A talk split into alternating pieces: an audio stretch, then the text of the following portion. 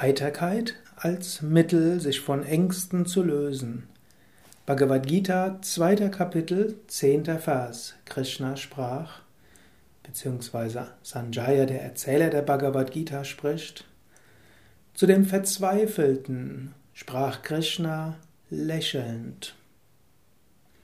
Hallo und herzlich willkommen zu den Yoga Vidya täglichen Inspirationen. Wir sind in der Bhagavad Gita, dem Gesang des Erhabenen, dem Zwiegespräch zwischen Krishna, dem Lehrer, und Arjuna, dem Schüler.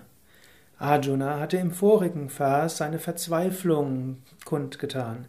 Er hat Krishna gesagt, dass er nicht weiter weiß, dass er nicht weiß, wie er sich entscheiden soll. Und Arjuna und Krishna lächelt zu Arjuna. Obgleich Arjuna so voller Verzweiflung ist, Krishna lächelt.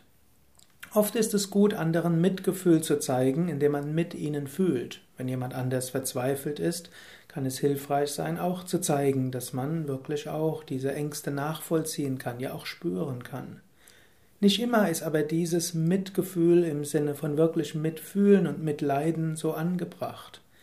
In manchen Fällen, und dies zeigt uns Krishna hier, kann es hilfreich sein, zu lächeln, einen übergeordneten Standpunkt anzunehmen.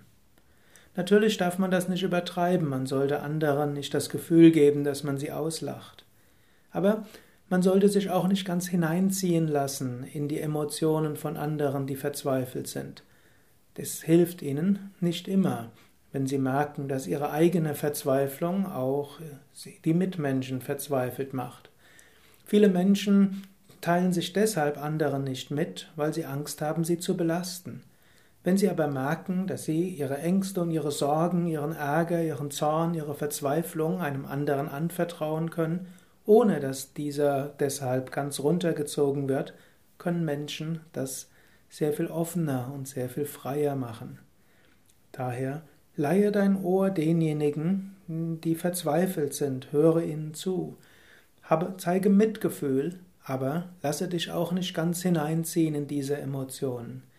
Lächeln kann manchmal helfen.